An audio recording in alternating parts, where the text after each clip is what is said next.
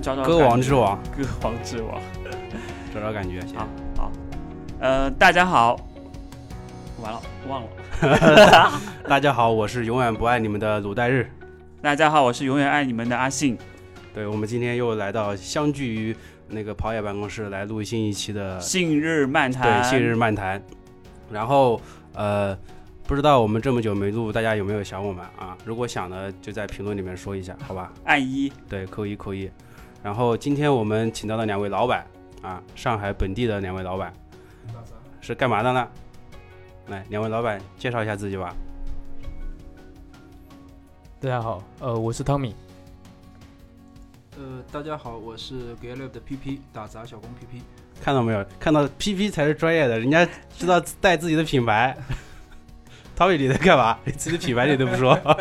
呃，会有露出的，待会露出会有说。啊，其实我的脚，我我我的那个提纲的第一个问题啊，就是为了防止有人不知道你们，你们先介绍一下，给大家科普一下，GetLab 是干嘛的？对，好不好？呃，GetLab 是一个，总的来说是一个轻量。GetUp 是一个总的来说是一个轻量化的跑步装备的一个品牌，嗯，然后主要涉及的就是马拉松和越野跑这两个项目。啊，没了。大概是从什么时候开始成立的？然后呃，从一六年底，其实在一六年期间就陆陆续续有做一些，然后正式这个品牌成立是从一六年年底一七年年初开始，到今年是第四年。对，嗯，活下来挺不容易的。是，特别是这个疫情。汤米，你来说说吧。呃，其实刚刚都说了，就是我们是一个做专业的马拉松跟越野跑的一个装备的品牌。那从一七年到现在，呃，过了三年的时间，现在第四年时间。嗯。那我们主要着眼在装备的这个呃，应该是轻量化上面是我们最主打的。然后另外是呃，根据跑友、根据跑者的这个自身的呃使用跟。呃，想要去解决的一些问题，开发一些呃比较适用的一些装备。嗯嗯，包括跑鞋吗？呃，目前没有，还还没有包括跑鞋。OK，对。你们刚刚一直在说轻量化，就是呃，为什么你们想要做轻量化的装备呢？呃，对我们来说，其实呃，马拉松是一个比较长距离的耐力运动，那身上少带一克重。可能对于全程来说都是一个很大的一个减少的负担。嗯，那轻量对我们来说是一个比较呃高的追求，就是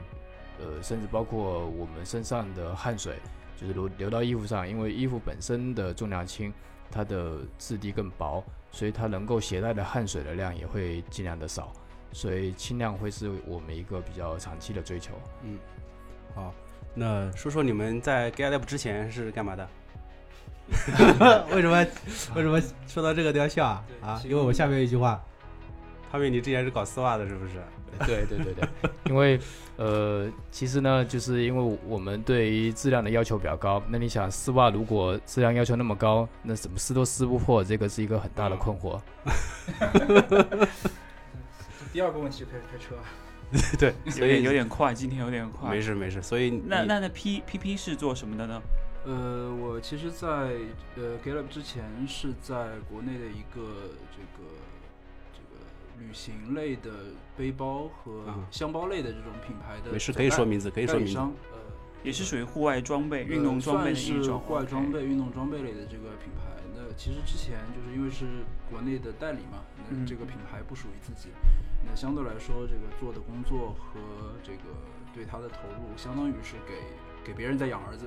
对，那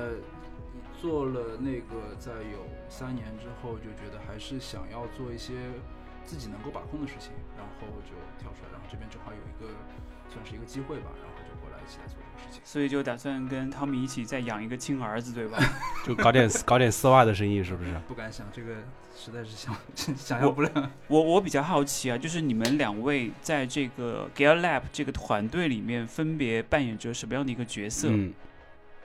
呃，我会偏产品多一些，因为我从一开始呃进到服装这个领域，一直跟产品相关。那虽然也做过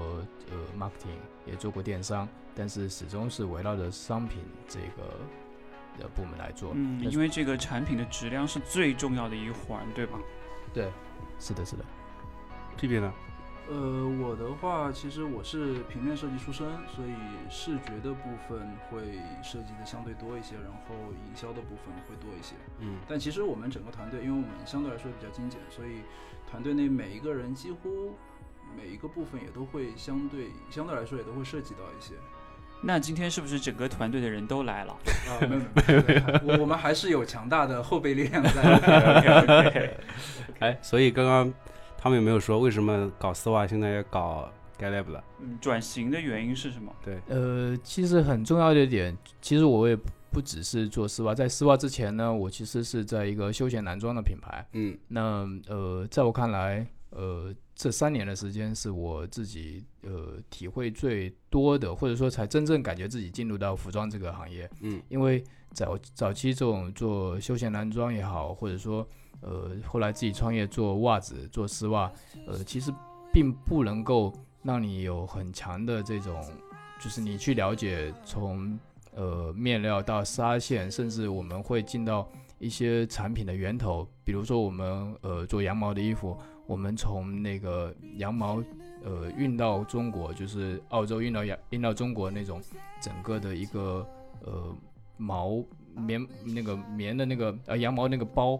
开始从那个地方我们开始了解，然后呃它怎么清洗它那个呃羊毛上面的油污，然后怎么去织这个纱，就是每一个环节我们都会去了解。那呃，包括面料里面的氨纶，我们会了解的跟跟莱卡的合作，就是呃合作的很很紧密，呃嗯深入到他们最源头的这些地方。那这个是我觉得呃，因为我们就是我首先我自己呃喜欢跑步，然后呢，我有就是从自己的消费的需求出发，或者说跑从跑步的这个需求出发，再去回溯到源头，我们应该怎么解决这个问题。嗯从这些上面，呃，很深的体会是我们做出来的东西被认可，然后有共鸣，呃，这个是我觉得很享受的一个过程。嗯那呃，为什么会就是就刚刚说回到呃，为什么之前做这些服装没有这种体会？因为呃，不管是做休闲的衣服还是什么，呃，之前可能就是去市场上去看一看，去买买款，或者说去呃设计师找一个找个款，找个图片设计一下，那呃挑一下面料，就是只是一个这样的过程，但它并没有一个就是从呃商品的本质去呃源头去开发或者去了解这个这样子的一个过程，就这个是我很深的体会。嗯那呃，做袜子也是，就是你只能说我做一个看起来还不错的一个外观，但你实际上并没有很深入去了解这些呃消费者的需求，然后并没有到达到他们的真正打动他们的这样子的一个过程。那这个从这样做出来的产品，在我看来，它的生命力是比较弱的。嗯而且是在打动你自己，因为我看到汤米的这个体型，一看就是一个跑者。嘿对吧其实是个弱逼，啊，是，他作为你的呃师弟或师兄，师弟师弟师弟师弟，汤米的成绩怎么样呃 这个这个这个不是说不能问吗？对对对，这个不能问。OK OK，呃，哎，就我刚刚说的弱逼，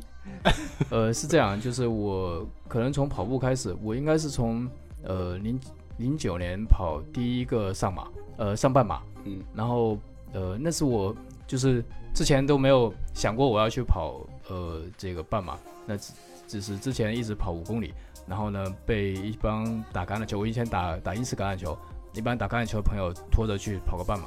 那第一次体验我觉得很深刻，因为呃完全没有想象到那么长的，就当时对我来说是一个很长的距离，就那么那个十公里以后的那个体验真的非常强烈，呃脚底不光是磨泡，就磨出血泡，有一个很大的一个血泡，嗯。但是我坚持下来，呃后来呃因为呃一个是有有家庭的生小孩，然后另外一个是上海雾霾很厉害，那我就没有再继续更长的距离去跑，但是一直就是出去空气好的地方，我就会再去跑个五公里。那一直到后面整个马拉松热起来，那呃热起来以后，我好像是第一次，呃后来又跑了个半马，然后呢第一次跑更长的距离，就是跟 PP 一起跑了个宁海五十的越野赛，嗯，呃然后屁屁就半马屁屁也跑过宁海五十啊，对，这个不要不要光看我的体型，这个早期也是跑步的，最近比较忙了而已。早期早期跑步博主，是是，所以对我来说，我可能呃接触马拉松或者说越野跑，更多的会，因为我本身也喜欢户外，喜欢呃嗯到处去旅游，所以越野跑对我来说，它的吸引力会更强一些。那只是说最近因为一个是比赛少，另外呢，我觉得对自己的成绩还是要有一定的追求，所以最近开始跟着呃蛋老师在训练。不是跟着我，不是跟着我，同练同练。对，其实其实汤米给我印象比较深的是，呃，当时是在镇林路办公室的时候。哦，你们以前是同事是吧？对，当时我是记得，我是我是记得他经常会在下班的时候背着一个大书包，然后从书包里面像个像个贩子一样，你知道吧？然后掏出几双五指袜，然后哎，这今天你试试吧。然后因为那时候会有会有一种会有一种有一种风气，我们晚上会一起跑步嘛，然后我们会大家也会一起跑步。虽然那时候不太熟啊，对，那时候是不太熟，就哎只知道哎今天又要来送袜子了，还挺好的。对，其实其实我更正一下，那时候我还没有跟对呃蛋蛋他们一起办公，那时候真的还是在在卖丝袜、卖袜子。那呃，最早是我其实看到日本有一些五指袜，而且呃，他们的五指袜要比市场上的这个普通的五指袜，它的压缩要要更好。那其实也是源于我之前跑的马拉松的这半马的这个经历。我觉得以前呃，因为我最早是当兵的，我就是在部队服过两年役。那当时给我感觉就是你你什么鞋，就是穿那种解放鞋，然后穿部队那种呃宽宽松松的那种袜子，你就可以跑什么呃十公里，或者是我们有时候拉练三十公里。那起泡是一个很正常的事情，是一个对于长距离运动，呃起泡是一个必不可少的一件事情。那呃直到接触了更深层次的这个就是这些设备，或者说呃随着科技的发展，呃当这些袜子可以做得更更好，那这时候我才发现说，哎，其实可以通过呃更好的东西，通过更好的呃装备，可以改变你的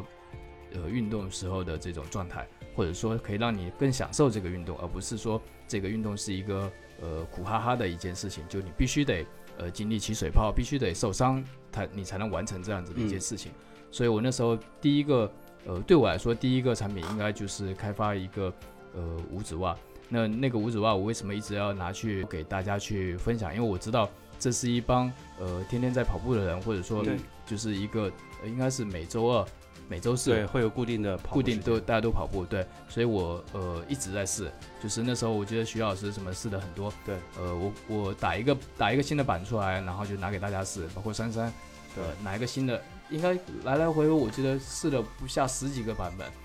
就是有一个新的版本出来，然后发给大家，啊你们帮我试一下，然后呃一周给我反馈，那那个时候就有 Gear Lab 这个品牌了吗？还是说你们不是那在某一个那个时候没有的，在某一个阶段，或是在某一个节点，你们俩想到要成立这样的一个品牌，去专门做这样的一件事情？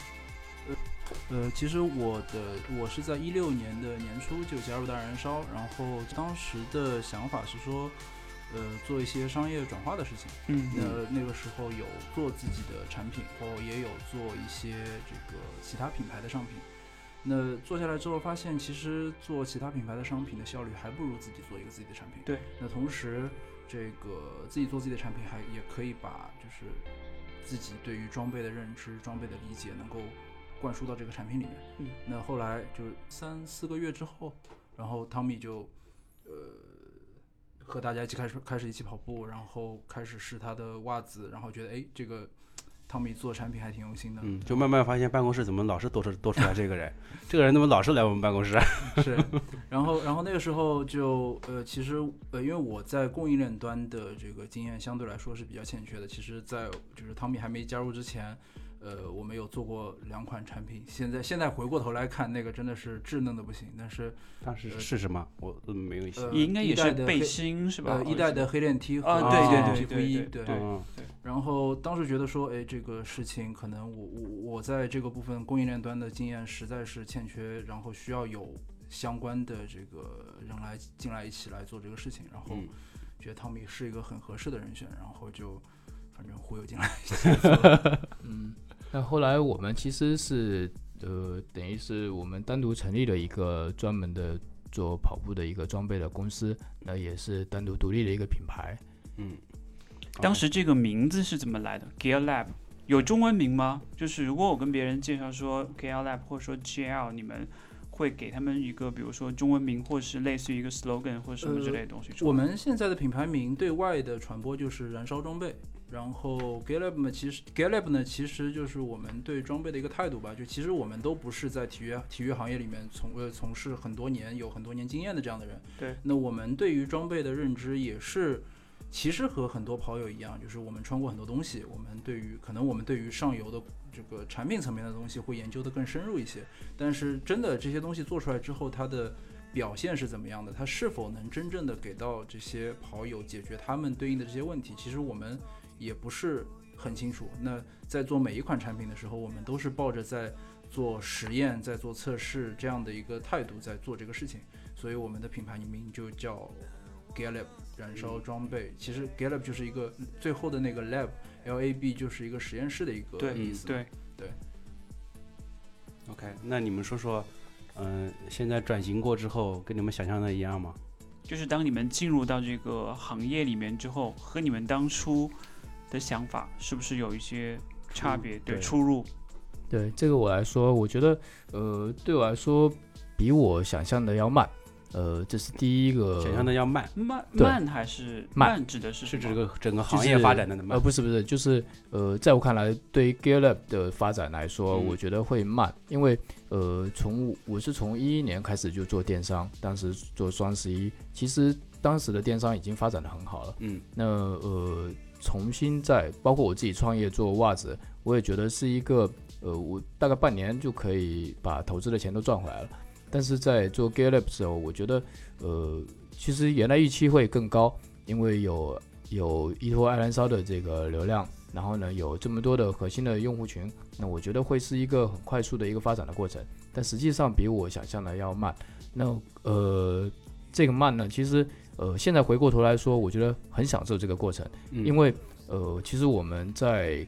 刚刚 P P 也在说，我们其实像一个实验室，我们呃开发产品，并不像一个服装品牌，每个季每个季在更新，一个季出来几十款甚至上百款的商品。那我们其实有时候抠产品抠得很细，就刚就像刚刚描述做做袜子一样的，就是有时候一打打几十个版。呃，我记得那双袜子，我们从一开始测。每周二的跑个呃五公里十公里，到后面我找就是觉得还不错了，然后找人去呃找徐老师，比如测个全马，嗯，就他有时候跑比赛测个全马，有时候然后甚至是专门下雨天再去找他测一个，然后再到后面呃找一些跑越野的人，可能测个一百公里，然后最后我记得是找了珊瑚。呃，去测了他跑 PTL 三百三十公里，嗯，就是一直到这样子的这个程度，最后才去呃上市，才去销售。那这个过程是非常的漫长。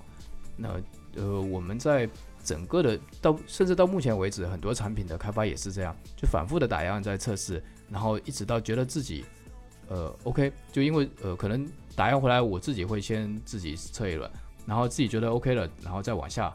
就是在找一些我们觉得比较有呃经验或者说有一些发言权的人再去测，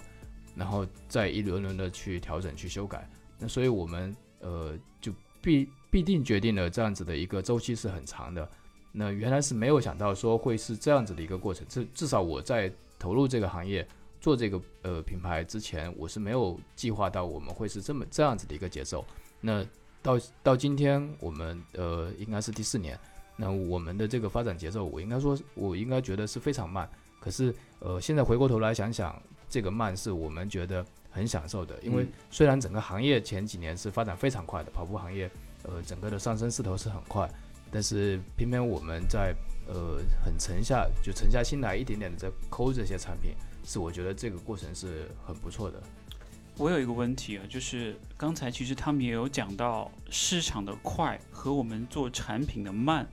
会不会是一个矛盾？因为其实跑者或者是一些消费者天生是喜新厌旧的。对，比如说我可能会看到一件产品，我买来之后这个装备，我可能三个月之后我就没有新鲜感了，我就希望 Gear Lab 或者是其他品牌可以出一个更好的东西出来。就说你们，嗯，可以很慢的去做一件产品，但是你们的迭代有没有想过会变得更快一点，或者是有一些？类似于小版本的迭代，而不是大版本的更新这样的一个方式，去更好的去满足那些跑者或者是消费者的一个需求。呃，这个确实呃有，但是我比如说我们的短裤现在应该是第三，就是那个腰包的短裤，嗯可以就是后面放放很手机，多东西对，放很多东西的那个，应该是第三代了。那其实已经经历过前面很多代的这个问题，或者说一些小的细微的调整，但它不是一成不变，有这样子一点零、二点零、三点零的在更迭。但呃，我说的可能更多的慢是，尤其是第一代产品出来的这个过程会比较慢，然后到后面我们会呃按照基本上半年我们会有一些新的，然后呃如果这个商品可能第一代出来我们会是黑色或者是最保险的颜色，那到呃第二季出来的时候我们会增加一些新的颜色。大胆一点的颜色配色之类的。对对对，那那我想问一下 PP，就是说，呃，你肯定是主要负责市场推广这一块，对吧？嗯，呃，可以这么说吧。呃，那你会不会会被那些消费者反馈得到的一些结果，会给到压力，给到产品这边说我们还要迭代的更快一点，或者是做一些更快的一些迭代，因为这个市场变化实在是太快了。对的，呃，其实我我我个人是觉得我们在团队内部来说，呃这样的声音我们一直收到，包括有女生说为什么我们还没有女生的款式，然后包括有一些呃跑友说这个可能这个的设计和他想要的东西不太一样。那呃，虽然我这个可能市场的部分会做的相对比较多一些，但是其实我也有深度参与到这个产品开发的部分。那在这个部分，其实呃，就包括前期的测试，包括什么，就产品的逻辑，它没办法满足到每一个人，没办法满满足到就是所有过来的声音。那这个时候，其实我们从内部也会去考量，说哪些东西是就实实在在能帮到产品往上走的，哪些东西也许是杂的声音，我们是要过滤掉的。那这个部分可能我们就是会有一些这样的就是过滤的这么一一层东西在。然后另外是就是其实，呃，跑步的装备呢，它不像其他产品，比如说我做一个，呃，比如说有些品牌做专门做什么头巾啊，或者是之类的，它可能它的基础的这个产品的基底就是就是在那里，嗯，那它不断的换新的花样，换新的颜色，换不同的这些东西，但它其实对于这个跑者本身在运动当中的这个过程，它是不会有任何的这个伤害的。但是比如说像这个，呃，我我觉得不应该这么说，就是比如说有些有些产品，比如说它是时尚类的服装，然后它日常走个五公里的逛街，然后它不会影响到它的舒适感，但是跑步它实实在在是要跑半程、全程，甚至于更长的越野赛，五十公里、一百公里，那。呃，这个产品上面一点点的瑕疵，一点点的我们没有考虑周到的东西细节，都会对跑者本身的身体会产生伤害。就会被放大这些问题。对它，它会它会成倍的被放大。那这个部分我们如果不把这个事情坚守住，很有可能我们做出来的产品就是在实际的使用当中会造成大家对于这个品牌很差的印象。所以这个部分也是我们为什么说，呃，我们会沉下心来去做产品，同时也能够接受，就是现在相对比较慢的这种这种状态。对所以你们觉得现在疫情对你们影响大吗？应该是很大的，应该对整个行业都影响很大。嗯，但是呃，我们现在其实二月份的时候最惨，二月份所有的活动都没有，然后呃，包括快递都没有，那时候是跌到最惨的时候。但是现在已经基本上恢复到去年同期的水平了，就是我们现在每天的销售从呃上个月月底开始，基本上已经回到去年同期的水平。那这个是给我们一个很好的信号，就是呃现在大家开始慢慢在出来跑了，尤其是你看上个周末的朋友圈，大家都在呃要么往山里跑，要么呃去去哪里跑步，或者说参加各种运动。那这个其实是一个很积极的一个信号。呃，我觉得今年没有特别高的奢望，因为呃，就是前两年我们都是接近百分之百的增长，去年呃前一年更高一些，一百多，然后到去年是百分之八十左右的增长。那本来是今年的计划也是类似的这种增长率，但现在对我们来说，可能能够跟去年持平，就是已经很好的一个情况了。那当然也看下半年的整个的赛事。跟呃，就是疫情的发展吧。如果疫情控制住，完全没有复复发的这种情况，然后赛事也能有一些呃赛事陆陆续续在开展，那我觉得呃应该是问题不大。嗯其实我我看呃，有一些订阅号，他们其实这段时间也在转型了，开始做什么卖装备，对卖装备卖装备，对卖装备的这些东西。其实我我是发现有一些呃有一些品牌吧，或者一些号，他们的装备跟你们是类似的嘛，就是这种这种差异化，可能可能说相同的相同类型的短裤或者是背心或者是袜子也也好，他们可能的价格会比你们低嘛。就你们你们是怎么怎么去面对这种这种竞争啊？对，我们也发现到不少的这种，呃，尤其是刚开，呃，去年吧，我们其实看到有，我们甚至都截图了，呃，因为有不少的品牌，就甚至一些大品牌都会来买我们的这个衣服，然后还开打版，抄袭是吧？对对对，开还开发票，因为本来不知道嘛，还有光买开发不知道，然后还因为开了就报销是吧？诚信经营啊，是，然后呃，我们就在调侃说啊，幸好这个人还是比较实在，因为有很多人买了版过去看一下，或者抄完就还退退款，那他还至少买完以后开发票。嗯那我觉得这个避免不了，呃，你有好的东西出来，有人要呃就觉得看到了，然后或者是买来抄袭，这个很难去杜绝。我觉得这个是一件好事情，但是反过来说，呃，我们其实也在看，包括我们甚至有时候也会去买一两件回来看。呃，我们在呃看他们的产品的时候，我们自己也会呃去研究这个东西到底它做的怎么样。那我觉得呃很大的一个点，我们我们其实有时候想想还挺放心的，因为我们已经呃用全球最好的供应链，比如我们的短裤，呃现在超短裤的是最多的。那我们的短裤，我们的腰头一千元面料用的意大利的一个进口的面料，那之前一直补不到货，就是因为意大利的那个疫情，然后严重的影响了这个进货的速度。然后呃，我们看他们在做的时候，包括呃后面的一个防水口袋，这很多很多都是我们就是走过的一些弯路。但其实他们因为是节约成本，因为卖价低嘛，所以他从成本的角度考虑，他没有办法用到这么好的工艺或者说这么好的面料，所以他有一些地方他就忽视了。那这个就是在我看来，呃，我们一直在说原来一些这种国内的品牌或者说设计师，他们只是只能抄一个外观，但他做不到真正的一些精髓的点。呃，举个很简单的例子，就是我们那个呃短裤后面的防水口袋，呃，我本来本来是呃用了一个三层的防水的面料，但是呃发现放了东西以后，那个口袋那个面料会经常被磨破，因为呃我们都知道冲锋衣的那个里面一层那个网布特别薄，特别脆弱，那你放手机或者放钥匙放的多了以后，那个口袋就呃被磨破掉了。那磨就是第三层被磨破，网布被磨破了，然后再会磨到它的防水层。那这个本来这个口袋本来就是要解决呃防水的问题，可是你用一段时间被磨破了，那这个事情不就变成没有价值了？那我们会去花成本去找专门的公司去定制一个呃更耐磨的里面的三层，我们甚至把呃表层的面料就直接贴在第第三层，是为了让它达到更耐磨的效果。可是这个口袋的面积特别小，成本就上去了，对不对？对，因为它用的料就只有那么点，那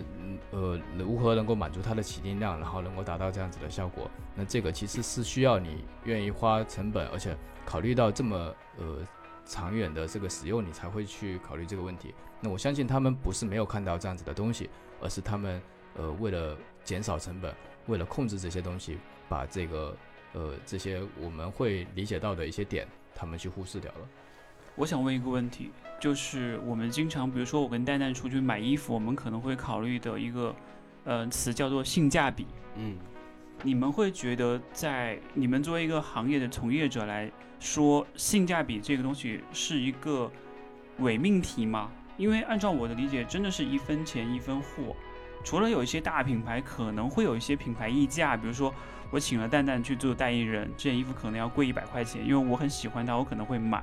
但是如果对于我们一个小品牌来说，怎么样让消费者或让跑者觉得我买这件衣服真的是一分值得的钱值得？嗯，我觉得是这样，就是其实不同的公司有自己经营的模式。那比如说，我们都熟知的 Nike，Nike 美国的美国公司，呃生呃设计了一款产品，然后由中国的工厂生产出来之后，回到美国或者是直接在中国分发给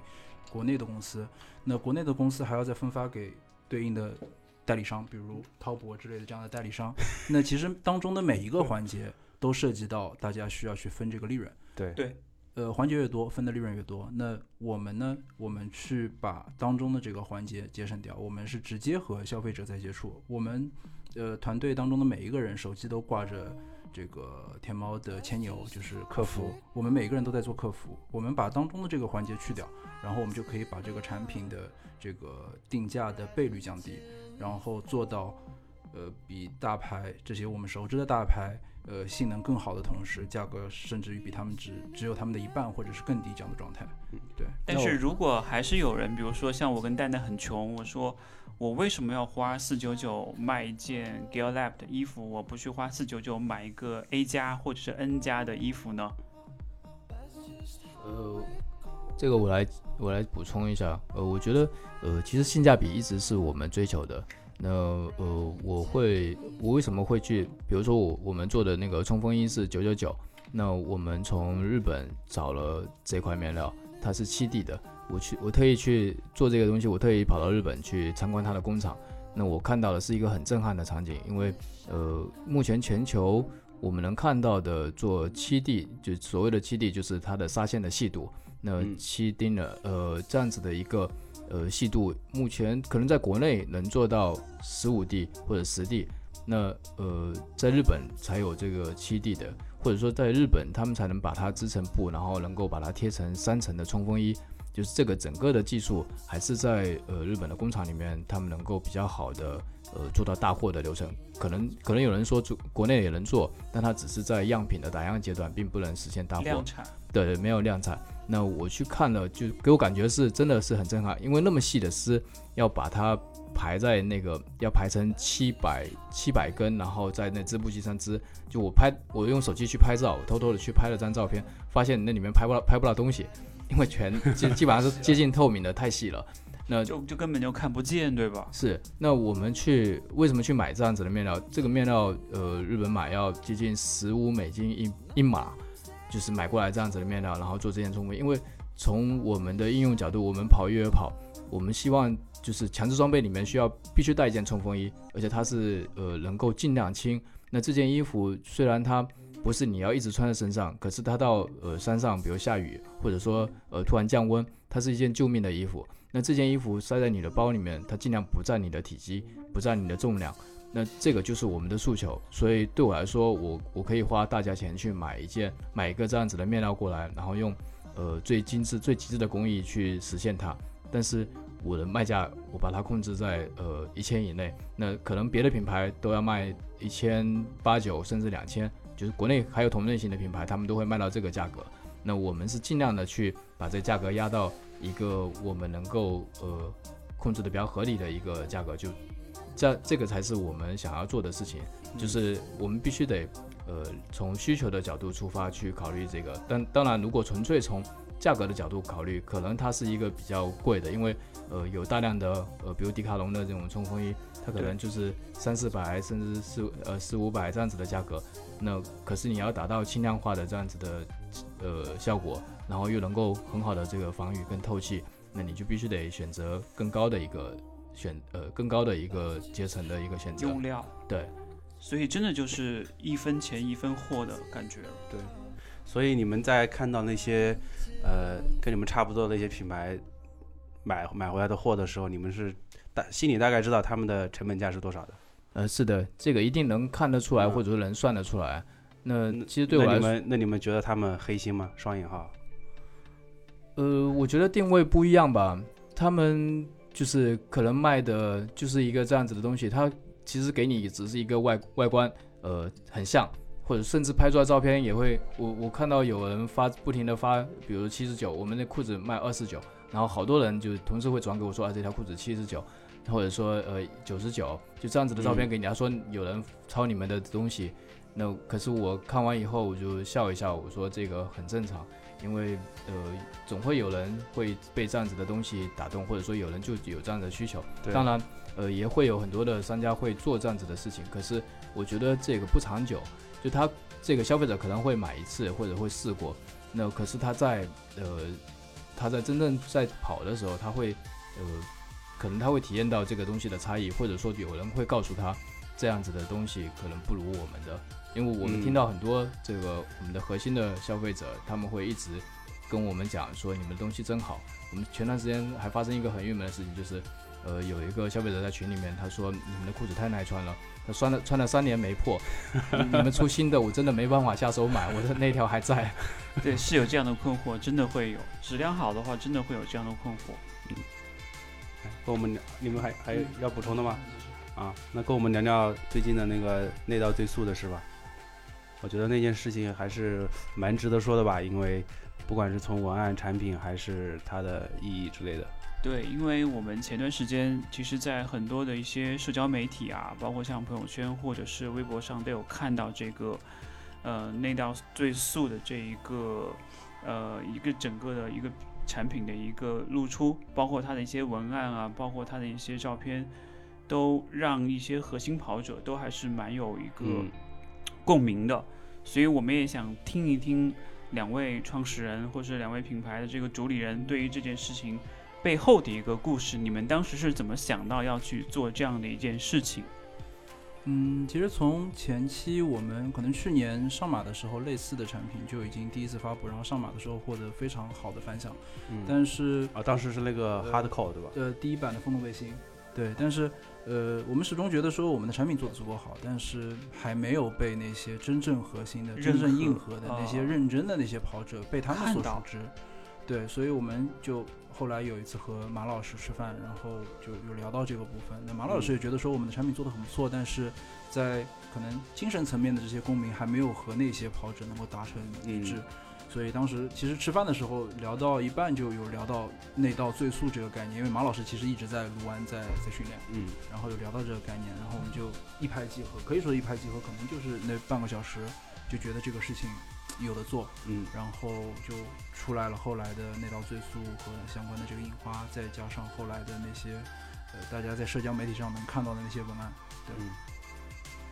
呃，这个事情我再补充一下，我觉得，呃，其实也是为什么我们会做呃内道追溯，或者说做这样子的翻动背心这么极轻的一个背心，呃，这件背心只有二十六克？二十七克，二十七克，二十七克。呃，因为我是穿 S 嘛，不好意思啊。是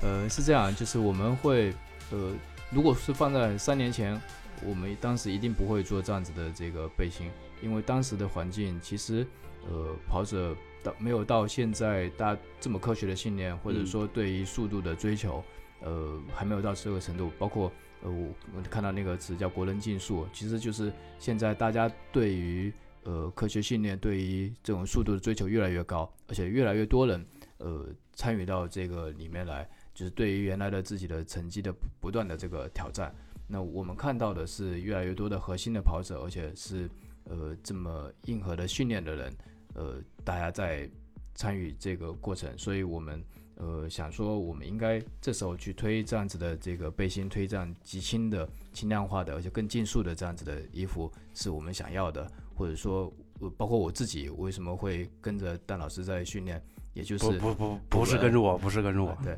呃，就是其实也是对于这个自己的突破或者对于自己的成绩的这种追求，那一样的就是希希望有共鸣。那当然，对于这种呃，尤其马老师提到内道追溯这个概念，呃，在卢湾是非常能够体会的，因为其实很多的这个室内的这种训练场有大量的人在散步在走路，呃，但是有希望能够自己出成绩跑间歇的人，一定是呃希望在最内道，而且能够跑起来，那不受影响。那当时我们其实是呃完全非常对于马老师提出来这个点非常的有共鸣，是真的是希望说出一个这个东西，然后能够让大家有这个意识，呃宣传出去，而且希望大家真的是散步的把内道让出来。嗯啊那所以你们什么时候出外道散步？透露一下，这个外道散步的印花已经呃基本定稿了，真的有啊，对，会有外道散步个呃，我我们内部其实讨论觉得说这个是一个是我们内道散呃内道最速推出之后。非常非常多的人过来说啊，我嗯要一件外道散步，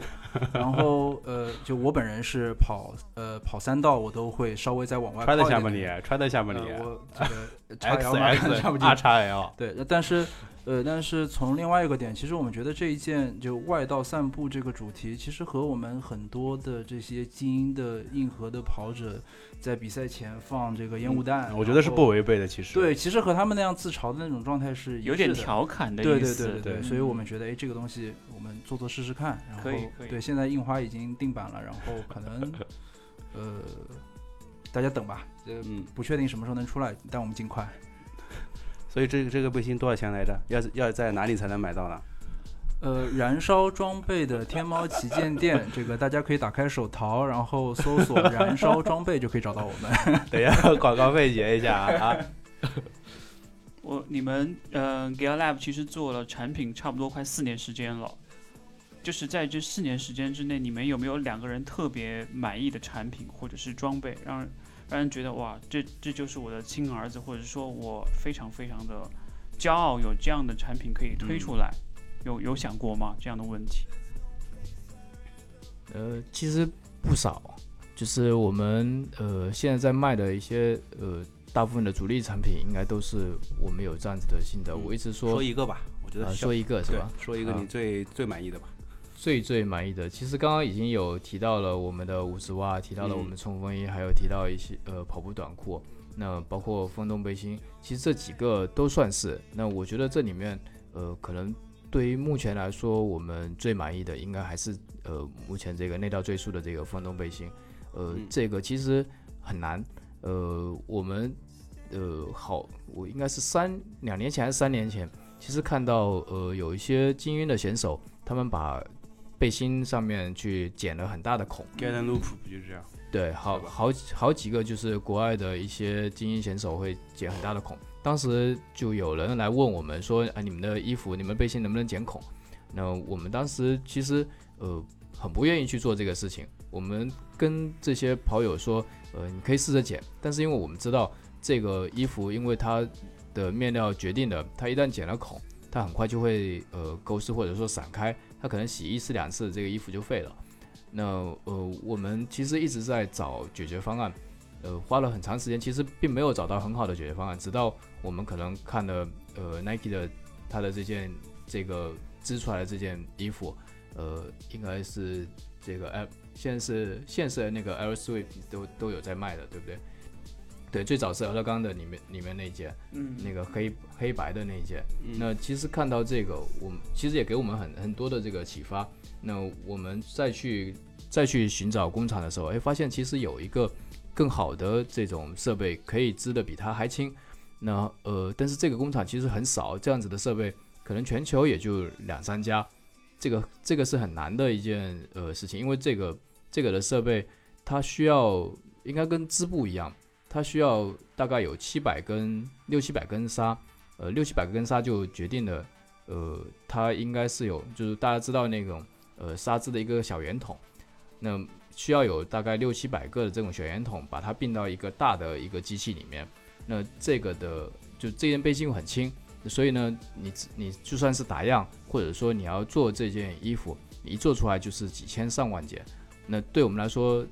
当它还没有就我们现在的量还不足以支撑说呃几千上万件，那呃就是尤其是刚开发出来第一款产品就有这么大的量，所以其实我们冒着很大的风险，或者说我们其实在呃测试的就前期开发的阶段，就是一遍遍很小心、很很谨慎的在试。呃，这个衣服应该也是花了大半年的时间，足足半年的时间才呃一遍遍的开发，就是打样测试，然后才到呃现在这个状态。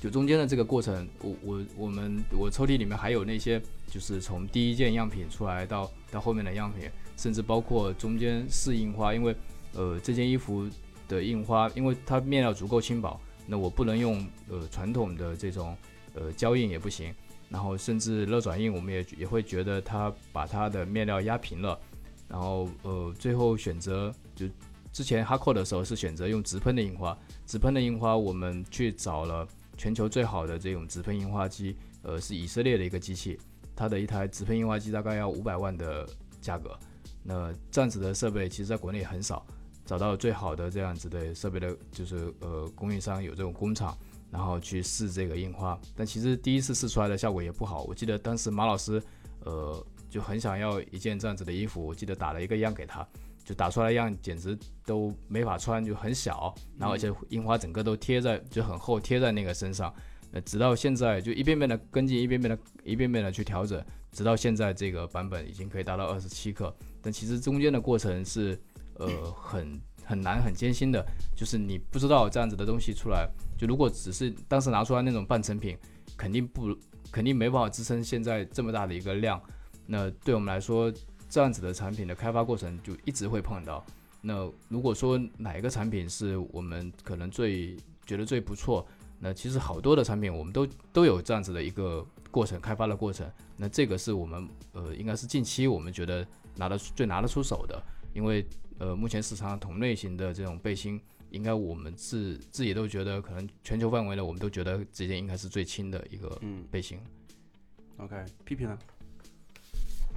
呃，我觉得对我来说，可能最有成就感的，应该还是我们的第一件超轻的冲锋衣吧。嗯，就是其实刚才他们也在说，这个它的面料的开发的难度非常高。然后，其实我们在就是那件冲锋衣是我们应该是第一次在开发产品的时候，针对一个面料的外观去讨论了。我印象当中，那天开会开到特别晚，然后就三个人在会议室里面反复反复的在聊。虽然这件衣服的这个硬的参数，它的防水指标、它透气指标是一样的，它的这个呃拉伸的程度是一样的，它的撕裂强度也是一样的。那从硬的参数上面它是一模一样的，但是它这个只是外观上、视觉上有一些小的不一样的点。然后我们就是花了非常非常多的时间在讨论它最终上市的时候给消费者带来的感受是什么样的。那那一次。的讨论其实，在我看来是，呃，我们在做这个呃 GetLab 这个事情的时候，我们呃学到的很多东西，嗯，就是其实消费者看到的那个产品，在我们在开发的时候，其实针对当中的无数的细节都有非常非常多这样的讨论。那这个可能是消费者。呃，不太了解到的东西，也是就比如说我们参参加这个信日漫谈和大家聊的时候，才有可能把这些东西聊出来。那呃，我们在比如说我们在上马的时候，其实有很多跑友就跟我们很近了，然后有呃，甚至加了跟我们加了微信，然后有。对于产品有很详细的在沟通的时候，其实他都能感受到一个很简单的袜子，我们可以滔滔不绝跟他聊两个小时。嗯，呃，这就是我们在深度的参与产品开发，我们认真做产品之后带给我们和带给我们的消费者的东西。嗯，好，这这呃，不好意思，我再补一下刚刚冲锋衣的，就让我 P P 在说的时候，让我想到一个很有意思的一个点。我记得我们应该是第一年去德国 ESPO，对不对？对。去慕尼黑参加那个德国 ESPO。然后我们当时其实就想要做一件这样的冲锋衣，那我们就每个摊位就觉得有有这种冲锋衣面料的摊位，每个摊位不管是日本的、韩韩国的还是呃国外欧洲的跟还有台湾的，基本上每个摊位都问过去，你们有呃超轻的面料吗？就是低克重的超薄的面料吗？然后有的话就就拿一点面料样或者拿个名片，然后或者说留点面料卡，基本上就是每个摊位都这么问过去，在德国那个展上面，嗯，啊最后找到最后还。我不记得是不是在在德国找找到的，反正就是每个每个都这么问过去。嗯，这应该也是属于一种比较匠人的精神，在做一件产品，所以你们才会对每一件推出到消费者市场的产品都还算是比较满意，就说会摸着良心说，我觉得这件产品推出来不仅仅是为了去谋取利润，而是说我可以让真正的那些穿着这件产品的人会觉得。非常的舒服，或者说很很值。呃，是的，就是其实我们是拿出我们百分之一百的这个努力在做商品，当然也有我们碰到过，就是呃，我们有做一条压缩裤，然后哎，等一下，我们刚刚这是我们下一个话题，收起你们刚刚的吹捧，来 说下一个话题，就是你们走过弯路，来说说吧。或者是刚才你说到失败的产品啊，或者是你们在研发过程中遇到了很大的挫折，或者是你们两个人。产生了一些很大的矛盾，说我不该做这个。比如说，我想要我要跟蛋蛋一起合作，打过架吗？你们开办公室那个开发一款运动 bra，但是蛋蛋说这个我不熟，我说我熟，然后两个人就是有没有一些分歧？分歧其实是常有的事，就是因为我们在内部在讨论产品的时候，呃，其实每个人的角度都不一样，嗯，但是只就是有这样的分歧，才会让这个产品越做越好。呃，大家如果都朝着一个这个一个方向走，但是呃，这个各自的角度不一样，观点不一样，才会让这个产品做能够尽量做到，呃，尽量做到完美吧。但是其实我们就是刚才我有说，呃，这个我们在产品开发的时候，我们也有大量的这个投入，但是也有碰到过，比如说，呃，我们去挑战了这个工艺的难度，但是最终嗯出来的产品的品质，大货的品质可能和我们想象的不一样。那我们也有把几百条压缩库就直接废掉，就不再上市、再销售这样的状况。我我我我我记得当时我在一个北京的群跑跑友群，就是我现在的那个跑友群里面，当时是有人让我推荐他压缩库，哎，我我我不记得是让他让我推荐还是什么，他自己买了一条 g a l a b 的那个长款的压缩库，然后呃，大概在一两个月之前吧，他我们在群里面聊天，他跟我就偶然提到了 g a l a b 他说 g a l a b g a l a b 我记不得记不得原话是不是怎么说的，他大概的意思是说 g a l a b 挺好的，当时买了条压缩裤，他们直接帮我要回去了，然后重新补发了一件给我，嗯是类似于这样的。对，是我们呃在其实呃这款产品是我们反复的，也是反复的测试测试，然后最后呃上大货了，哎大货出来发现它的工艺 就其实只是用了一个呃在测试的时候那个胶没有问题，但是到大货的时候那个胶用错了，用了不同的工厂的胶，然后发现了这个问题。我们当时发现的时候就呃，其实当时也是犹豫，因为呃推文出去了，然后卖出去了，大概可能有个一百多条。反正我们当时在想说要不要去，因为其实当时还没有到每个人都过来反馈，就是就是个别的人来反馈。那我们自己也试了，发现确实有这个问题。那我它的问题问题到底是啥？它其实就是脱胶，因为胶用的不够好，哦然后呃，它的时间跟它的这个技术的参数都没有达到之前样品的这个时间，然后发现的就是在穿了以后、穿着了以后，或者说水洗了以后会脱胶的这个问题。那这个我们当时觉得这个事情不能够做，我们于是所有把所有的这些呃客人买过去的这个裤子。呃，能够退回的退回，如果他不愿意，他要留着的，让他留着。我们告诉他有这样子的问题，然后把钱都退了，同时告诉他我们有新的产品出来，我们会第一时间再给你寄一条新的。那这个确实当时也呃，就是觉得要不要做这样子的损失，但我们还是依然决然觉得应该做这样子的事情。除了除了这条短裤，还有其他的吗？其实其实有，其哦实这个这条压缩裤，对对对，其实有，其实中间，呃，我们在包括在做短裤的时候，也会发现，呃，有些短裤，比如说那个腰头的那个网布会有氨纶丝爆出来这样子的问题。嗯，那呃一一样的这个情况，我们在初期测试样品的时候没有出现这个问题，可是呃工厂在选择呃面料的时候，有时候会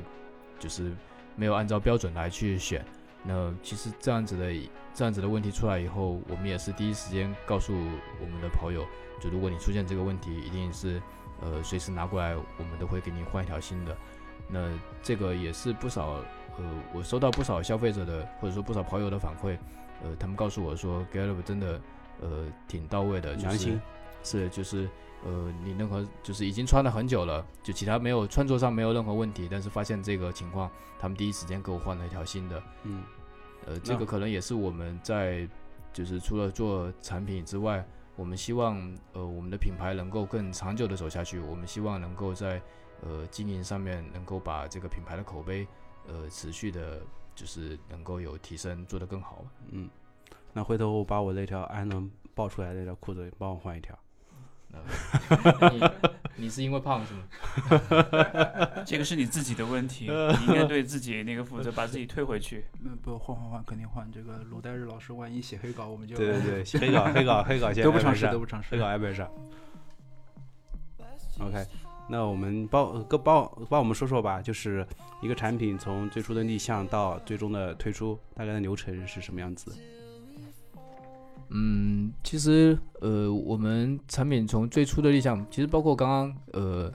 就是信老师说到的，我们有比如说运动 bra，其实我们好早就开始做调研，就是大部分的产品我们都所谓的立项，其实我们就会从呃调研开始，就是我们会想好，呃，比如说运动 bra 有哪些点会是经常出现的，比如会磨破啊，然后或者是抗震性啊，或者面料各方面。那包括做内裤也是，呃，我们都会从内裤的最需要解决的哪些问题，我们会丢到一些跑步的群里面，或者说找一些我们认为，呃，比较有发言权的一些跑友。那从问卷开始，我们会收集他们的问题，然后把一些重点的问题拎出来，然后去寻找这个问题的解决方案。当然，可能。呃，最早的第一个概念为什么会想做这个东西，可能还是从我们自己出发。我们觉得这个，哎，这个在跑步的时候，呃，你会出现这样子的问题，或者说听到说经常有人磨腿，甚至磨蛋，嗯，这样子的问题是不是应该要解决？那从这里面去找我们，呃，就是不不管是面料还是工艺，找到一些这样子的这个解决方案，然后做出来这个产品。我知道你们还会跟很多那种类似于跑团的这种团体去合作，推出一些那种定制的服装，对吧？我看到有一些就是他们在社交媒体上 PO 出来的照片，其实还蛮好看的。嗯，但是这种东西我觉得量不会特别大，对不对？你们会怎么样去平衡这个跟跑团的这种合作，以及你们自己的一个利润的一个保证？呃，和跑团其实我们在对外销售的时候分两呃分两个部分，一个部分是直接面对消费者的，就是在我们的直营的店铺购买，或者是其他的，就包括我们线上微信的微信端的店铺购买的这些是就是 to C 的部分。那我们还有一个部分就是针对跑团，然后针对企业这样的一个团体的这种定制的业务。那这个部分的业务其实。呃，怎么讲呢？就是我们其实对于我们商品的这个起订量来说，呃，其实有一些是有较高门槛的，但是有一些呢，就是比如说像 T 恤、像背心这样的产品，其实有大量的呃跑团也好，企业也好，他们有他们个性化的需求，他们想要把自己的这个团队的名称能够亮在这个衣服的正胸前，让大家能够看到他们跑团自己的自己的自己的名字。那因为因为这些需求，所以我们。嗯，也是，就是去尽量的压低这些门槛，能够让他们能够享受到，就是我们这样的服务。所以，我们现在，呃，无论是风洞背心也好，还是 T 恤，然后穿之之前老款的背心也好，我们起订量都已经全部压到一百，只有一百件。那这一百件还不只是，就是像有一些品牌，它只是在衣服上面去压个 logo 而已。我们这个是从，呃，胚布开始，就是一个白色的胚布开始去。呃，非常深度的去定制他们的产品，那这个是我们现在也比较大的一块业务吧。那当然，它的占比没有，呃，和这个我们 to C 零售的这个部分相比还是比较低的。但是这个部分其实也能够帮助我们去和一些呃我们原来接触不到的跑友能够发生关系。就呃，比如说呃很多跑团的这个核心的这个领队也好，是这个企业的这些跑团的。呃，核心参与的这些人也好，他们因为深度的去参与这项运动，他们了解我们品牌，但是大量的这些外围的跑者其实比较难接触到我们。那这个部分是我们，呃，一方面可能有一些收入，另外一方面也能够和他们有一些更紧密的联系。其实就是通过这样的渠道去跟更多的跑者去建立这样的一个联系，是的，是的。就不管我们是在做最到呃内道最速也好。还是在在做这些跑团定制的一些装备也罢，其实就是为了让更多的人去知道我们 Gear Lab 是是的怎么样的一个专业的一个跑步的一个是的装备，而且就是我们呃我们自认为我们的产品的品质足够好，我们产品的性能能够打动这些第一次接触到我们的跑者，那他通过定制，然后反过来对于我们这个品牌有一些认知。呃，等到下一次他需要购买一些其他的商品的时候，他可能会诶看一下这件衣服的 logo，哎，这件衣服我觉得品质挺不错的，印象特别好，我去淘宝上面搜一下，也许找到我们了。对，大概是这么一个逻辑吧。嗯，我在想的一个问题就是，你们创业了之后啊，就会变得很，因为这自己的一个事业，其实就不像我们上班这样子，可能朝九晚五，可能你们会考虑的更多的是怎么样让这个品牌更长久的去发展。那你们自己现在还会有像以前那样子去保持一个训练的状态，或者是对于跑步的一个热情吗？就会影响到你们。就是好像，如果你让我去打游戏，我成为一个职业玩家，我可能会每天练习八到十个小时，我会变得麻木，我会对这个事情会变成一种机械反应，而不是说我想要去做。你们会有这样的一个顾虑，会影响到你们最初的一个对于跑步的一个喜欢或者是一个初心吗？呃，我觉得首先对我自己来说，我觉得我还是喜欢跑步。那呃，或者说我因为呃喜欢去做的这个事情。然后呢，也是因为在做这个事情的时候，我享受了更多的呃成就感。因为我我我我做出来的这些装备能够更让更多的这个跑友能够去享受这个过程，所以我觉得这个至少对我来，对我们目前来说，我们还是呃，就是没有放下这个初心。而且其实我对我们未来的这个团队的成员，其实也提了同样的要求。我们首先是希望他都是能够，首先他他是跑步的，然后他他喜欢这个行业，喜欢跑步这件事情，然后加入到我们去做一样的这个事情。那我觉得这个很重要，就包括我们在开发产品的时候，我们呃，我基本上所有的信息，就是我回来的样品，或者说我们去找的一些呃供应商，呃，都会跟呃跟 PP 或者说跟呃其他的同事去分享。那我觉得这个很重要，就是因为呃我们在做同样的事情，我们必须得保持很好的这个交流，同时我们有一样的这个判断标准。那这样子，我们在做一件事情的时候，我们的决策或者说我们最后出来的结果是能够比较趋同的。那呃，如果我们在跑跑步这个事情呢，我们在做跑步的产品，如果我们在跑步这个事情上，我们本身没有参与，那我们就会越来越没有发言权。对，就是我们在做的产品一定会慢慢的呃，就变成沉到大众里面，就跟我们去就看到了别人来抄我们的产品一样的，就是没有生命力了，就失去它的灵魂了，对吧？对对对。所以你，所以你每周每周二在卢湾，就是为了盯着那些，看穿的哪些人是穿着你们 Get Live 的衣服，对，是这个目的吗？呃，这个其实是其中一点，因为我首先看到别人就是看到在卢湾跑的那些跑友穿我们的衣服，我我首先当然看到了很多人穿，我会看到越来越多人穿，我会越来越兴奋。那这是第一个，第二个呢，我其实很希望能够跟他们去更多的交流，比如我们新的产品，我上周。哎，上周还是上上周，看到了那个猴子的呃女朋友穿了我们最新的那个那个超轻的一寸的短裤，那我就很想冲上去加他微信，问问他穿这条短裤的呃感受，他穿了以后他觉得这个舒不舒服，或者说有什么问题还需要改进的，因为你能听到更多的声音，对我们的产品的呃改进其实是有帮助的。嗯，所以呃，所以下一个问题就是你们你们接触了那么多的人。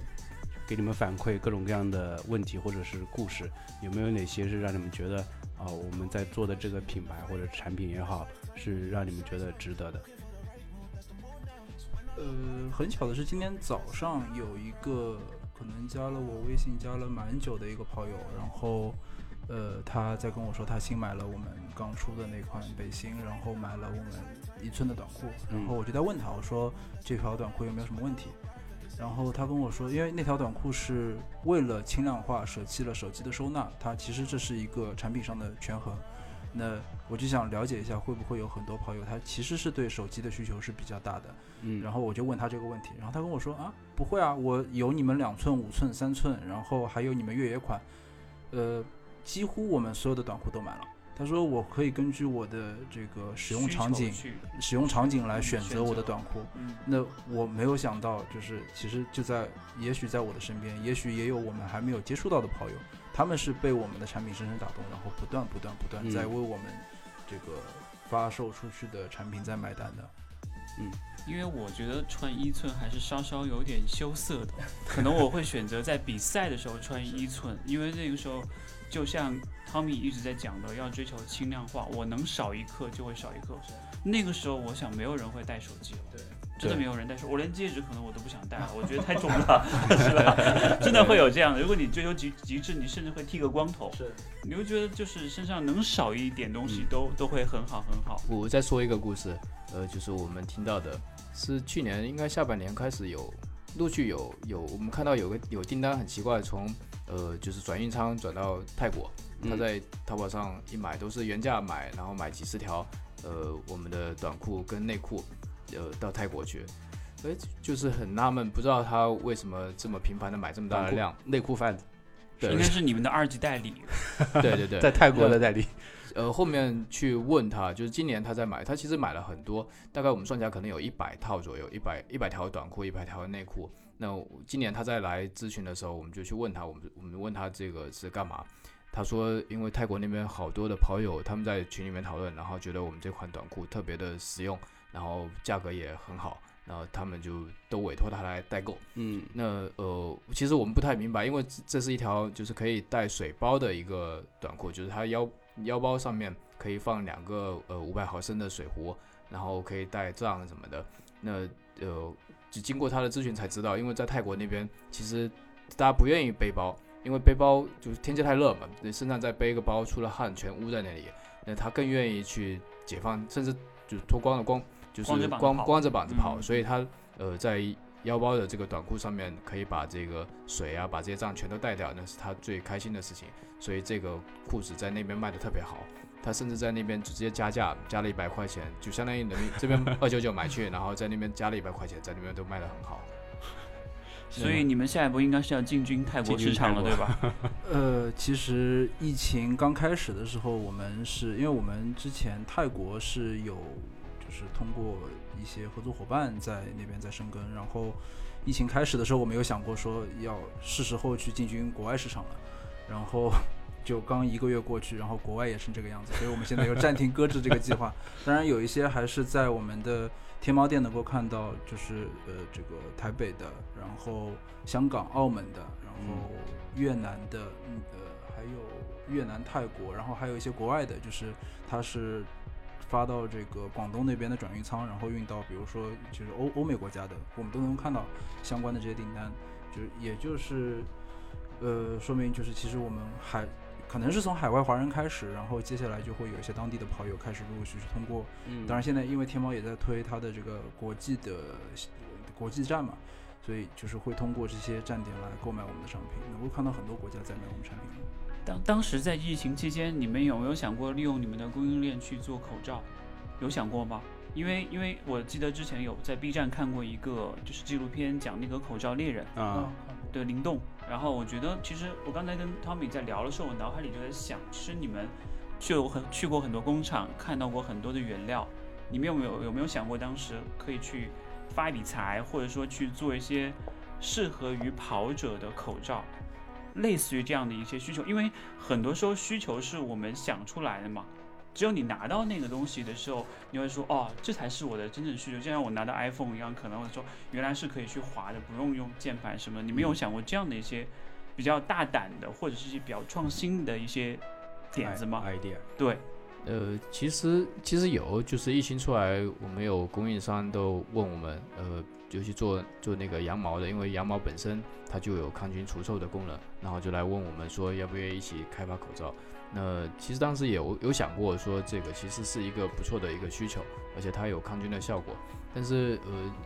感就是后来更多的去更深入的去了解了一下，发现这个当时的这个比如龙喷布啊或者这些供应链其实是比较投机的这种做法了已经。那对于我们来说，呃，我们可能不太擅长去做这种投机的事情。可能如果说做长远的，可能我们会去慢慢的去去再投入在里面去做。但是偏投机的，我们就觉得这个事情好像不是我们擅长的，所以嗯当时就把这个事情放下来了。但不排除，比如说疫情过后，或者说现在趋于平稳的，我们会去考虑这样子的这个方向。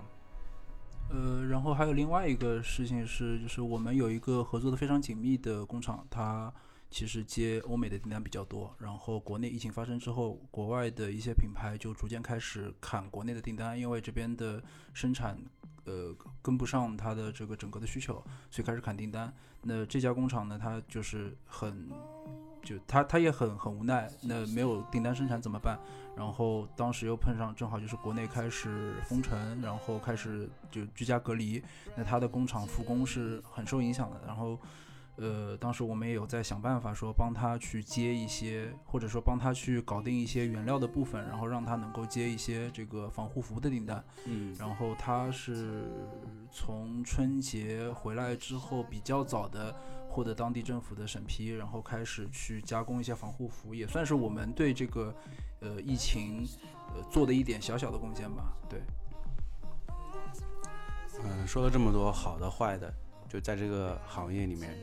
你们现在如果让你们现在回头去回到二零二零一六年的话，你们觉得还会再转型进入这个行业吗？他们应该还会接着搞丝袜吧？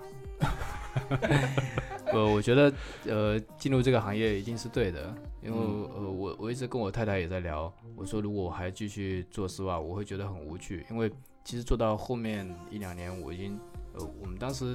呃，我们刚刚在说到半年时间，我们就已经把投的钱赚回来，然后后面每一年其实都赚钱的。我当时跟我的合伙人，可能每年到夏天的时候，我们有一个月的时间去休假，带着孩子到处去旅游，就他一个月，我一个月。到夏天，然后冬天还有过年的时候还淡季还还能再去玩。我当时已经觉得这个事情好像没有那么高的这个激情跟愿意投入的程度。但是我现在在做的事情会让我觉得，呃，我有很很大的憧憬，我想去做更好的事情。我愿意把它做成一个呃可以更长久的一个事业。嗯，我甚至跟 P P 说，我说我们现在就是呃。就是或者说到我这个年龄，呃，我我我八一年的，我说我现在在，如果说这个事这个事情失败了，我再去找工作，我不知道找一个什么样的工作。没关系，我八二年的，我们可以一起送外卖嘛。对是，可以。记得买头盔啊。没有，我们用心送，我觉得一定能送 做好这件事。先抄底一批头盔。是，所以我觉得就是。呃，如果说再让我去做一个别的事情，我可能也不知道什么方向。但是这件事情是我看好了，或者说我本身就喜欢这个运动，然后我愿意在这里面去投入更多的时间，投入更多的精力，而且其实我能够找到找到我的成就感，找到认同感。嗯，对，靠这个热情去驱使会比较重要，不然的话真的就是，呃。到了一定时间，你就会觉得好像很无趣的感觉。人真的是需要这样的一种热情去驱动自己的。对，像像我的话，其实我我很深刻的感受是我，呃，在开始做 GL 这个品牌之后，我是疯狂的成长。就是我我我我自己认为，我这三年四年的成长要远大于之前的工作经历。然后这是一个部分，其实另外一个部分就是我们团队内部大家的关系都特别融洽。然后我们呃又是一帮热爱运动的人，然后呃我们这个每年的团团建是去东北滑雪，然后我们平时会出去跑步，所以大家的关系特别融洽，就是就像就是虽然是工作伙伴，但其实生活都是就大家都特别近，所以这种状态也是让我觉得这个和呃以前的工作经历完全不一样的一个状态。对，所以你的那个成绩咋样？呃呃，这个 先呃，我们我们尽量在看明年有没有可能能上再上一次新人漫谈，然后我到明年的时候 尽量能报一个能希望希望大家幸福的一个。希望你明天来的时候可以穿 M 码的衣服。好的，好吧。下面一个问题，接下来你们的产品规划说说呗。就除了刚才我们聊到的那个。外道散步啊，或者是一些其他的一些什么运动 bra 什么之类的一些案子，或者是我们想要在下半年这个疫情恢复之后，大家的这种运动的热情又回来了，比赛可能也回来了，然后更多的人投入山野或者投入到一些比赛当中，怎么样去抓到抓住这样一个非常好的一个时机，去把我们上半年丢掉的东西给拿回来，或者是做得更好。哎，我也是。对，就我我们就卖个关子吧，然后这个希望大家持续的关注我们，然后肯定会有不一样的东西发出来，让大家眼前一亮的。对，OK，那行吧。那真的很好，我我是很期待的，因为我是没有呃，我今天说实在话，我是第一次可以对，因为呃，像像蛋蛋可能跟。P 和汤米会比较熟一点，也不是也不是很熟哦。对对，你刚才进来之前认识的对吧？对，我是进来刚刚加的微信，我是进了这屋子，我才知道就是你们是怎么样去做这样的产品，怎么样去运营这个品牌的。然后我想问一个问题，就是你们怎么样去定义自己的一个用户的画像？然后你们希望可以把 Gear Lab 这个品牌做到一个什么样的一个高度？如果有一天，比如说。举个例子，某个国产品牌，比如说李宁，或者说特步，或者说安踏，有一天过来跟你们两个人说我要买你们的品牌，你们会愿意把这个从小养到大的一个孩子给卖出去吗？或者说你们会觉得我我要选择去享受人生了，我不想再这么拼了，你们会会这样去做选择吗？嗯，其实这个问题我之前呃自己有有思考过，我觉得应该不会。呃，原因是其实跟刚刚谈的差不多，因为呃，对我来说，我拿了这笔钱，我我干嘛呢？我再去做一个类似的品牌吗？还是说我把这个东西去把这钱去投资了？因为对我来说，这这个是一个我的呃喜欢做的事情，是我的事业。那我愿意花更长的时间，甚至是一辈子，我就做这件事情，把它做到我认为是最最极致的这个、这种状态。对，所以对我来说，我应该不会去考虑，比如说把这个品牌被某个大公司收购了，然后它改变了。那呃，你前面一个问题是，呃，我们的用户画像，或者说我们想做成什么样的？那呃 g a l a b 这几年，或者说前面几年我们在做的，针对的都是呃核心的跑者，对，或者说呃比较相对来说呃跑得比较好的，或者说他的距离各方面都是比较比较专的。那我觉得再往下，我们应该会慢慢的辐射到一些大众跑者，或者说呃喜欢跑刚入门的喜欢跑步的人，呃会慢慢往下走。那甚至呃会有一些我们认为就是在跑步的时候，呃，就是你会就除了你你跑步之外，你也可以穿的一些衣服，或者说你在呃上赛道之前、赛道之后你会穿的一些衣服，就不是说我穿着一身呃在操场上跑竞技的衣服，或者说我在参加比赛的衣服，呃，除了除了这个之外，呃，你在日常也可以穿的这样子的一些衣服，就是比较偏向于运动休闲类，对吧？对对对，类似的。是是。P P 呢？嗯，我刚才突然想到，就是你说，比如说安踏，比如说李宁，某一天说想要就买把我们买的买下来，那其实如果感兴趣，也可以过来询个价，这个我们也可以知道一下我们现在值多少钱，这个也是一个成就感之一。我相信你们未来做得好的话，会更加值钱。嗯，希所以望更加借借你吉言。对，其实很多听众都会要去买一些运动装备，就是如果是抛开我们这个品牌不谈，我们作为一个消费者，怎么样去避开一些坑呢？比如说我要去买一件衣服，你觉得最重要的，或者说你认为最容易掉进去一个什么样的一个消费陷阱里面？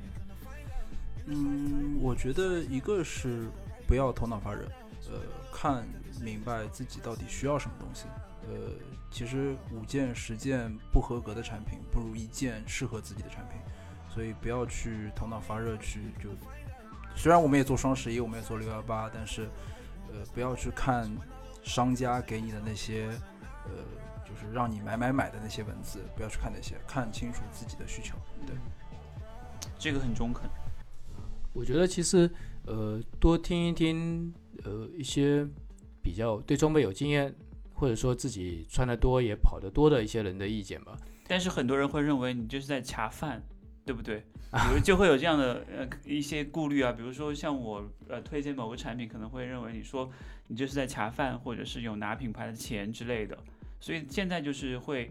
有一个悖论，就是大家又想听到真实的声音，但是大家又觉得会有一些防范，就是会口碑是一方面，然后。嗯，整个市场的这种判断力，因为不是每一个消费者都有很强的一个独立思考能力的。呃，我觉得是这样吧，就是既然这个听众已经听到这里了，那就就不要思考了，直接看自己如果是缺短裤，如果是缺背心，直接天猫搜索燃烧装备过来购买就好了，就不用再动脑子了。我最后一个问题吧，时间差不多了，一个小时二十分钟了，有什么对我们观众说的？啊，有没有没有有没有什么东西送给我们观众？怎么回事啊？其实刚刚已经说了，就是 直接手淘搜索燃烧装备，或者是微信搜索也可以。对了，这个插播一个招聘广告 啊，可以的，可以的，可以的，呃，的。这个如果有这个跑友对我们感兴趣，然后觉得自己也是立志于想要参与一个品牌从零到一、从一到一百的这个过程，嗯然后自己是做呃设计、做平面的，嗯呃，也可以找到我们。然后我嗯们最近正在招这么一个、这么一个人，那我我们也希望他是能够深入到深度的参与到我们的这个项目里面，然后和我们一起把这个品牌做大。嗯对，我一直在你们下面评论，我会美图秀秀，不行吗？呃，不行，所以应该怎么找到你们呢？呃，微博上面可以，呃，微博上面可以搜，我们有微博，呃 g a l a b 燃烧装备，然后微信公众号的话也是同样的名字 g a l a b 燃烧装备，对，嗯，其实，呃，其实刚刚我们从 Tommy 跟 P P 那么多的内容里面听，也也能听出来，这是一个比较热爱跑步这项运动，然后也在认真的为跑步这项运动做一些装备的一家公司吧。然后希望也希望大家多多支持。OK，我然后我听到了呃两个年轻人的匠人精神，也不年轻了，其实啊。因为因为我我 我觉得还好吧，因为从创业的角度来讲，还是蛮年轻的。这是一家年，这是一家年轻的公司。啊，对，而且现在整个中国的这种跑步文化、跑步市场都在一个比较好的一个发展的阶段，对，需要有这样的一些小的一些，目前来看啊，小而美的这样的一些公司来嗯去做一些，嗯、变化，或者是做一些这种转变。对对对，其实也需要这样的东西。对，其实说到底是我们需要一个认真的公司，就是认真在做装备或者是产品的一家公司。这也是我们今天为什么会请到两位 Gear Lab 的创始人过来和我们聊天的一个最主要的原因。对，呃，我相信很多人其实还是不知道他们的，就不管不管是呃跑步的、刚入门的、进阶的，或者是一些大神，其实很多人也许还不知道他们。所以我们在节目结束快要即将结束的时候，让两位创始人可以再来简单的再介绍一遍自己。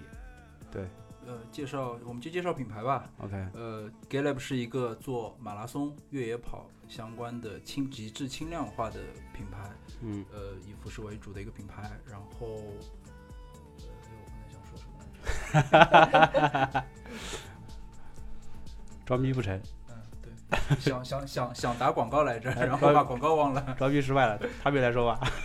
呃，轻量化的跑步装备的品牌 Gear Lab，嗯呃，你可以搜索燃烧装备，哎，别搜索了，别搜索了，那么多搜索给。链接吧，给链接吧。直接抛一个链接出来。啊，下次你就就周二偶遇汤米，问问他，嗯，哪一件装备来试试穿，什么之类的。嗯，卢卢在那个对卢湾卢湾在卢湾啊，对呃，一般是跑第一根或者是或者是第二根道的那个。嗯，就是那个跑步跑姿特别丑的那个人。或者是我们在隔个大半年之后再预约一下两位的时间，我们再回头来再聊一聊。我觉得，我觉得可以到，关子。对我觉得可以到赛事真正开放之后吧。对就比如说十一、十二月份的时候，嗯当然我们再来看一看，再来回顾聊一聊，我相信又会有很多的火花或者是一些思考可以给大家分享。嗯，好，呃啊，这个这期节目什么时候放？